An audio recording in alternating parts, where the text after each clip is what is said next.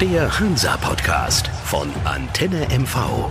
Ja, herzlich willkommen wieder, liebe Hörer von Antenne MV, liebe Hansa-Fans beim Antenne MV Hansa-Podcast. Neben mir ist auch wieder Struppi, unser Stadionsprecher dabei. Hallo Struppi. Hallo, ich freue mich wieder dabei zu sein, Sven. Wir haben uns viel zu erzählen. Oh, das denke ich aber auch. Also ich ganz ehrlich, Struppi, ich bin schon ein bisschen ernüchtert.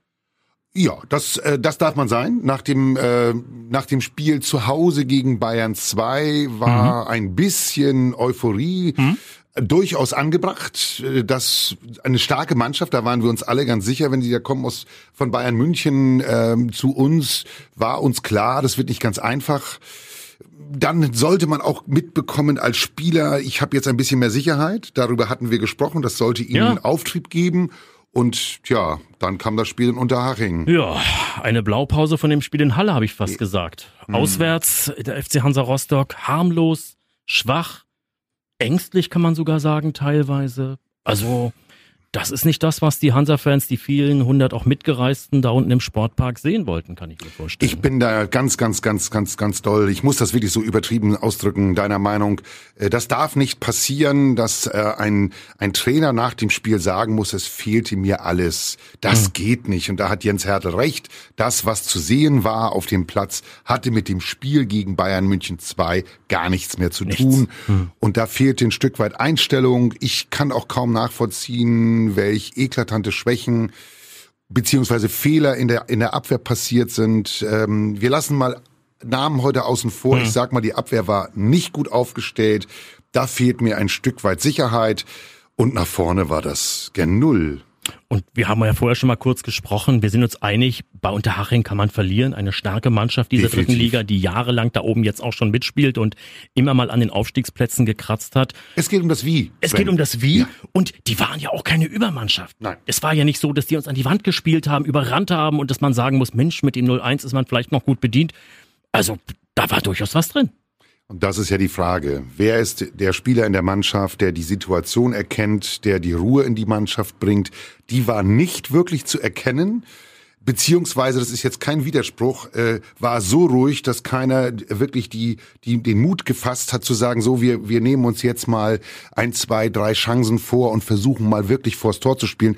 Es war wirklich sehr, sehr stark harmlos. Absolut. Ich muss das so mal sagen, harmlos. Es macht keiner den Mund auf. Es ist keiner, der sagt, los Jungs, jetzt mal. Das vermisse ich einfach. Es ist, wir müssen sagen, mir fehlt der Führungsspieler.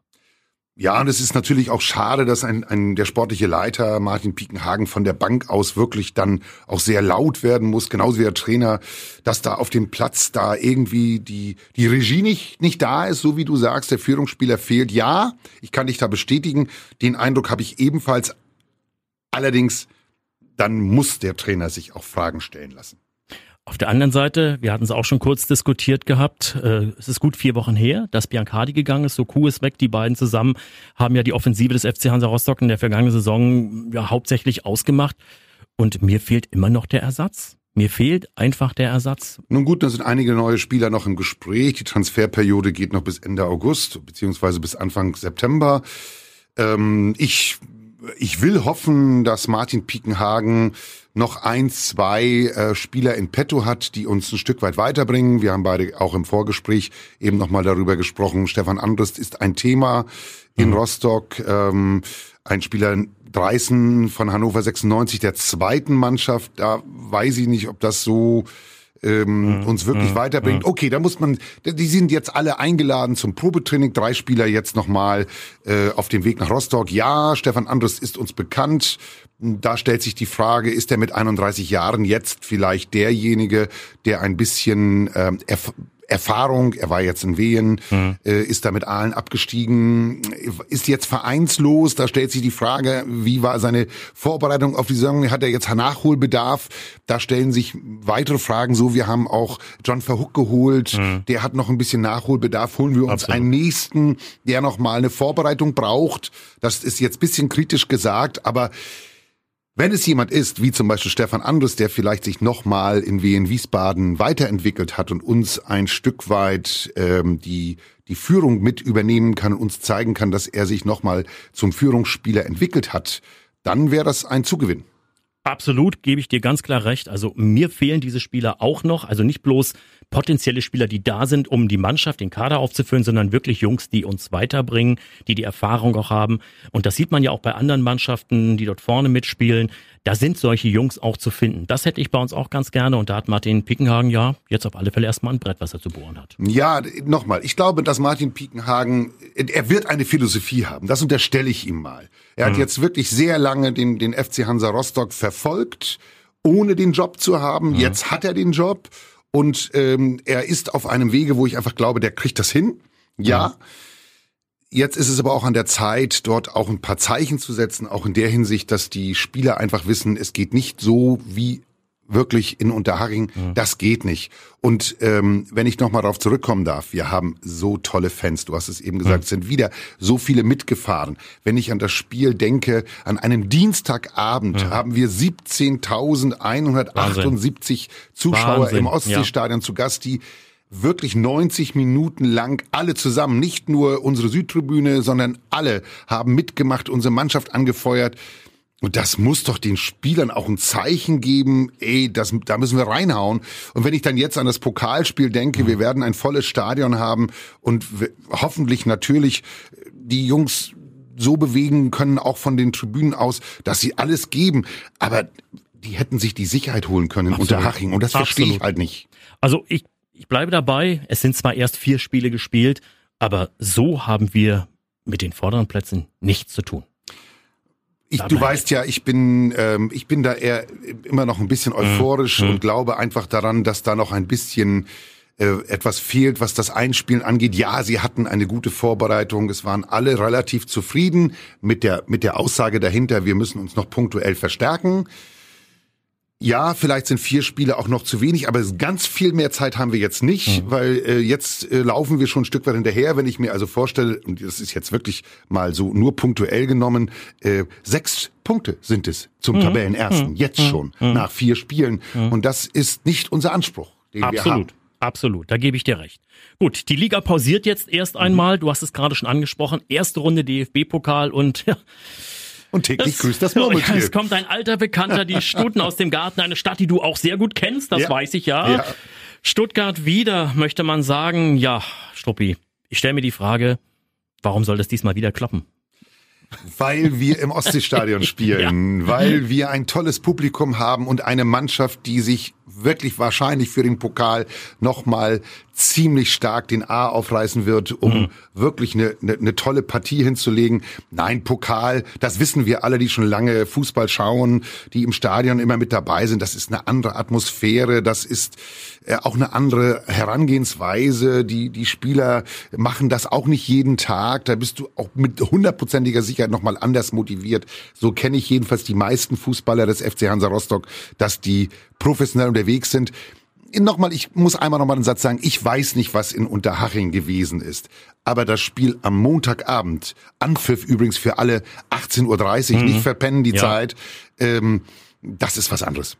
Es wird ein Flutlichtspiel werden. Es wird relativ voll werden im Stadion. Ich hoffe sogar auf das Ausverkauftsein.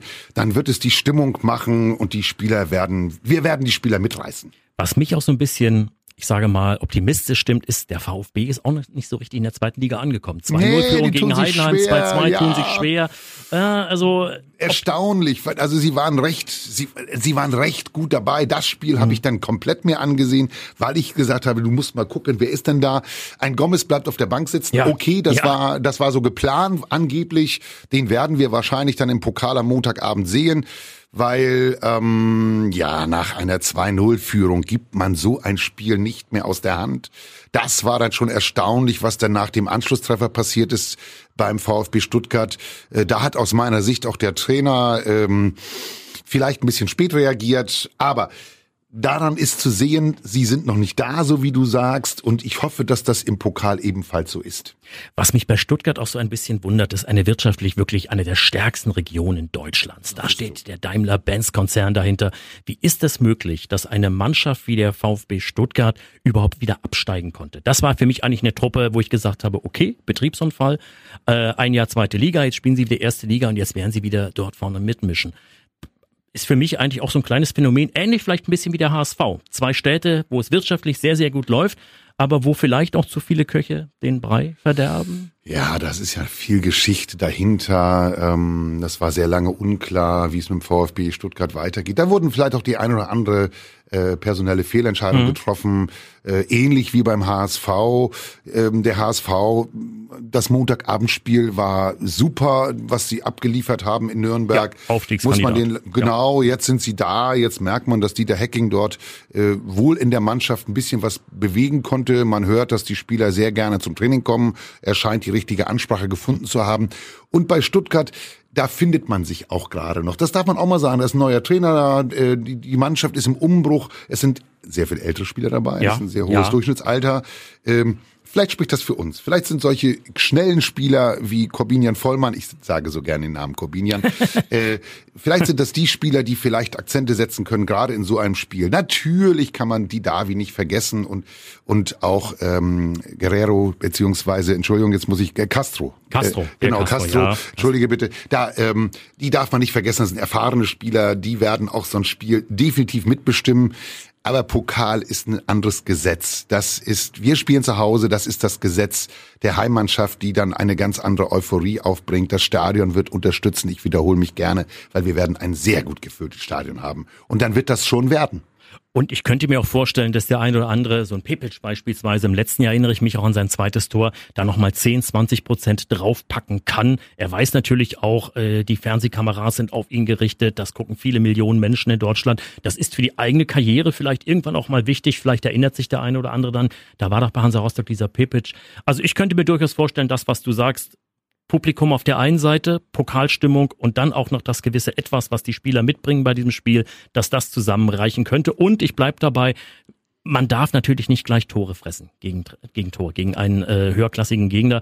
Wenn man am Anfang erstmal gut steht, den Gegner kommen lässt und Mario Gomez war, sagst es, mit seiner Chancenverwertung, das ist hm. ne, also, toi, toi, toi, dass sie nicht ja, besser wird. Äh, das hoffen wir für diesen, für diesen Tag, für diesen 12. August 2019 in jedem Fall. Und da sind wir auch schon beim Thema, Struppi. 12. August 2001. Was hast du da gemacht? 12. August 2001. Also äh, ich meine, da war die Hansesil, das ein Hansesil-Wochenende oder es war eine Woche vorher. Nee, ich meine, es war das Hansesil-Wochenende. ja. Äh, ich war bei Antenne auf der Bühne, das weiß ich. Auch eine gute Entscheidung? Ähm, aber ansonsten, ich muss im Stadion gewesen sein. Wir hatten ein Heimspiel. Nein, Nein, hatten wir nicht. Wir hatten ein Spiel bei unserem Lieblingsverein beim FC St. Pauli. Ach, und ja. es war der oh. letzte Auswärtssieg des FC Hansa Rostock beim FC St. Pauli. 1 zu 0 Sieg, Torschütze Marco Speierle. Der Marco Speierle in der 20. Minute 1 zu 0. St. Pauli noch her. in der ersten Liga. Ja, ewig her. Ich habe natürlich auch den Kalender gewählt. Oh. Ich habe es auch nicht. An das Spiel selbst kann ich mich erinnern. Das war das alte Millentor-Stadion. Und ich hoffe natürlich, dass dieses 1 zu 0 äh, beim Lieblingsgegner St. Pauli auch am Montag gegen Stuttgart, ja, das Ergebnis am Ende wäre. Damit könnte ich gut leben. Das würde reichen. Also ich, äh, eins muss ich nochmal sagen. Ganz klar, es darf kein Fressen kommen, dass wir ein oder zwei Tore vor der Halbzeit kriegen. Deswegen ein bisschen anrühren. Die erste halbe Stunde ist bestimmt gut, dass wir ein bisschen Beton hinten anrühren. Aber ich denke, dass wir in der Lage sind, mit ein, zwei schnellen Gegenstößen, ich sage nur das 1 zu 0 von Pascal Breyer gegen Bayern München 2, das war ein tolles Tor. Das ist möglich, ja, weil da steht hinten zwar ein Badstuber, der ein bisschen im Leistungshoch ist, den habe ich gesehen. Das fand mhm. ich sehr, sehr gut, was der gemacht hat.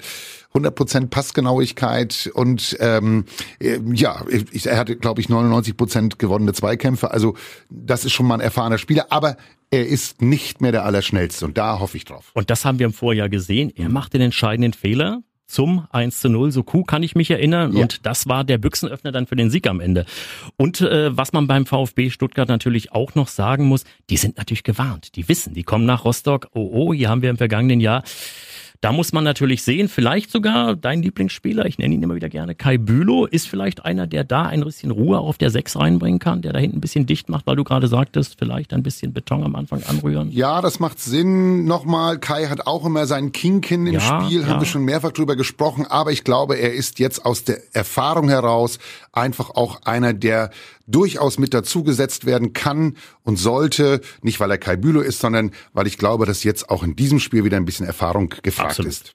Ja, dann kommen wir zum Hausgemachten, kommen wir zum Ergebnis. Ja, du hast doch schon eins vorweggenommen. Also hier sage ich ganz klar, nach 90 Minuten wäre es mir lieb, wenn wir mindestens ein Unentschieden haben und in die Verlängerung gehen können. Das wäre mir am allerliebsten, aber ich hoffe auf ein 1 zu 0 in der 89. Minute. Oh, also ich habe immer noch ein bisschen die englische Woche so ein bisschen im Kopf. Die Spieler haben es in den Beinen, kostet viel Kraft. Deswegen wünsche ich mir keine Verlängerung. Na klar, wenn sie dann am Ende für uns äh, erfolgreich ist, Ja. nehme ich auch die mit. Das ist klar. Selbst ein Elfmeterschießen nach 20 äh, Schützen nehme ich dann mit. Aber ich hoffe auf ein 2 zu 1 nach 90 Minuten. Ich wünsche mir, dass am Ende eine Zahl mehr bei uns steht, ein Tor mehr. Äh, Ich wünsche mir ein volles Stadion. Ich wünsche mir vor allen Dingen eine so grandiose Stimmung wie gegen Bayern München 2. Das ist dann auf jeden Fall der zwölfte Mann auf dem Platz. Struppi, wir schauen es uns an und dann in der nächsten Woche können wir drüber reden. Wir sprechen drüber. Danke dir. Ich danke dir auch. Ich wünsche dir was. Tschüss. Danke gleichfalls. Ciao. Der Hansa Podcast von Antenne MV.